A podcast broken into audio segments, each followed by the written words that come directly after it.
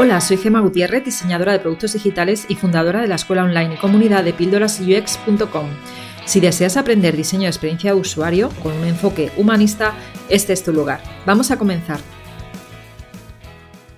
Me gustaría comenzar este podcast hablando de un documental sobre diseño que puedes encontrar en Netflix y que se llama Digital, en el que podrás conocer no solo el proceso de trabajo interno del equipo de diseño de Instagram, liderado por Ian Spalter, sino también muchas referencias a los inicios del diseño de interacción.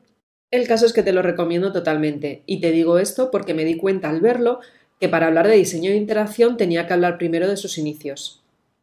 El diseño de interacción surgió precisamente gracias a la investigación de los ingenieros de la empresa Xerox, que venían del campo de Human Factors y por lo tanto eran expertos en el comportamiento humano-máquina. A inicios de los años 70, estos ingenieros crearon, además de la impresión por láser y Ethernet, una cajita móvil conectada por un cable a un ordenador. Cuando se movía esta cajita con la mano, el usuario podía ver una flecha que se movía al mismo tiempo en la pantalla del ordenador. ¿Sabes de qué estoy hablando, no? Estas mentes maravillosas inventaron el ratón y la interfaz de usuario. Unos años después de inventarse en concreto, en 1979, Steve Jobs visitó el centro de Xerox para conocer este nuevo invento y aunque los directivos de Xerox no le vieran valor, Steve sí que imaginó un futuro donde los usuarios podrían interactuar con una interfaz gráfica en vez de una interfaz por comandos. De hecho, parece ser que les dijo a los ingenieros de Xerox ¿Qué está pasando aquí? Estáis encima de una mina de oro. ¿Por qué no aprovecháis esta tecnología? Podríais cambiar el mundo. Y básicamente así fue como Apple lo introdujo en su sistema operativo Lisa consiguiendo acercar el uso del ordenador a las grandes masas. Aunque bueno, esto fue un poco más tarde porque en aquella época no todo el mundo se podía permitir comprar un ordenador, ya que eran carísimos. Para las personas que me estáis escuchando y que no sois diseñadoras de experiencia de usuario, voy a explicaros qué es el diseño de interacción. Como ya te imaginarás, todo objeto necesita de un usuario para interactuar con él. El diseño de interacción tiene como objetivo reducir cualquier aspecto negativo de esta interacción, generando así una buena experiencia de uso. Por lo tanto, un buen diseño de interacción debe ser fácil, efectivo y grato de usar. Volviendo al documental de Abstract, una de las cosas que más me gustaron es que mencionan en varias ocasiones el diseño de interacción.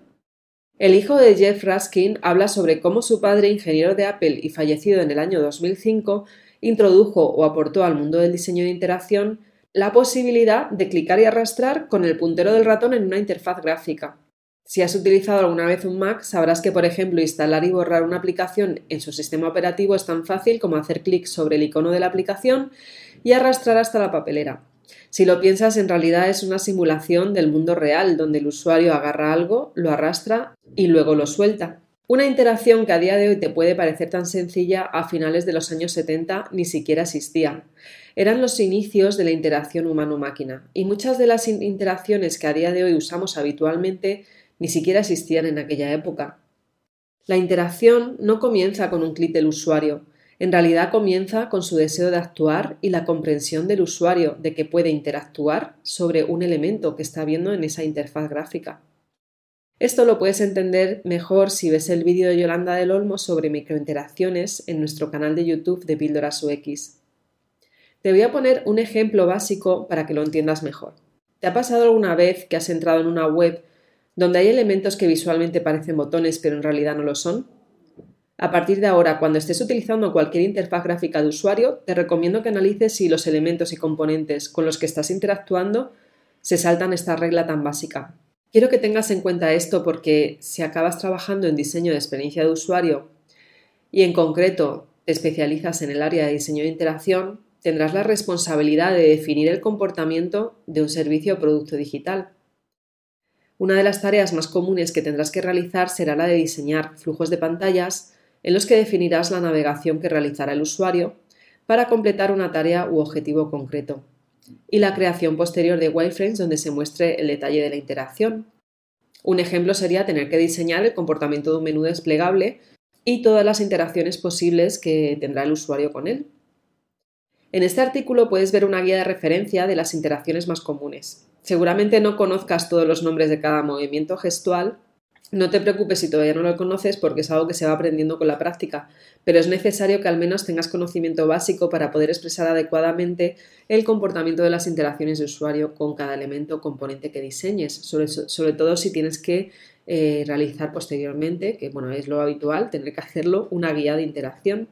Para trabajar en diseño de interacción, es necesario que comprendas los conceptos básicos de este diseño y son totalmente necesarios para comenzar a ser un profesional del diseño de experiencia de usuario. También existen reglas o pautas que te pueden ayudar a realizar un buen diseño de interacción, como por ejemplo los principios de diseño de los que te hablo en mi podcast número 5. Cuando yo comencé a aprender diseño de experiencia de usuario no había tanta información en español como ahora y de hecho casi todos los diseñadores teníamos que aprender leyendo blogs o libros en inglés. Ya me hubiera gustado a mí, por ejemplo, poder acceder a información sobre principios, los principios de diseño y ejemplos prácticos como los que hay en mi curso. Además de conocer los principios de diseño, también es esencial tener en cuenta el usuario final del que tantas veces se olvidan las empresas. Y es que antes de comenzar diseñando tus primeros flujos y wireframes deberías tener los hallazgos más importantes o insights de la fase de investigación con usuarios. Si la empresa no te proporciona estos datos o no te dan la posibilidad de hacer tú un US Research, entonces no podrás basarte en datos reales a la hora de decidir qué necesidades primarias tendrá el usuario final. Y por lo tanto tendrás que basarte en tus ideas preconcebidas sobre lo que necesita, que es lo mismo que comenzar mal un proyecto. Recuerda, si no, el camino del que te hablo en mi primer podcast sobre qué es diseño UX. Aquí termina este podcast. Si te ha parecido muy corto y quieres seguir aprendiendo diseño de interacción, te recomiendo que vayas a mi canal de YouTube eh, de Píldoras UX y te suscribas porque la semana que viene, en concreto el martes 19 de noviembre, voy a dar un seminario online eh, sobre diseño de interacción y contaré bastantes más cosas de las que estoy contando aquí en el podcast. Si ya ha pasado la fecha del 19 de noviembre, no te preocupes porque en la lista de reproducción de YouTube de seminarios podrás encontrarlo. Muchas gracias por estar al otro lado y compartir tu tiempo conmigo. No te olvides de pasar por aquí el lunes que viene porque te voy a hablar de un tema muy interesante, el diseño de experiencia de usuario en la realidad virtual, con la diseñadora Celia Jiménez. Si después de escuchar esta píldora te quedaste con ganas de más, entra a mi escuela online de Tribooks un lugar donde UX designers de todo el mundo aprenden, evolucionan y hacen comunidad.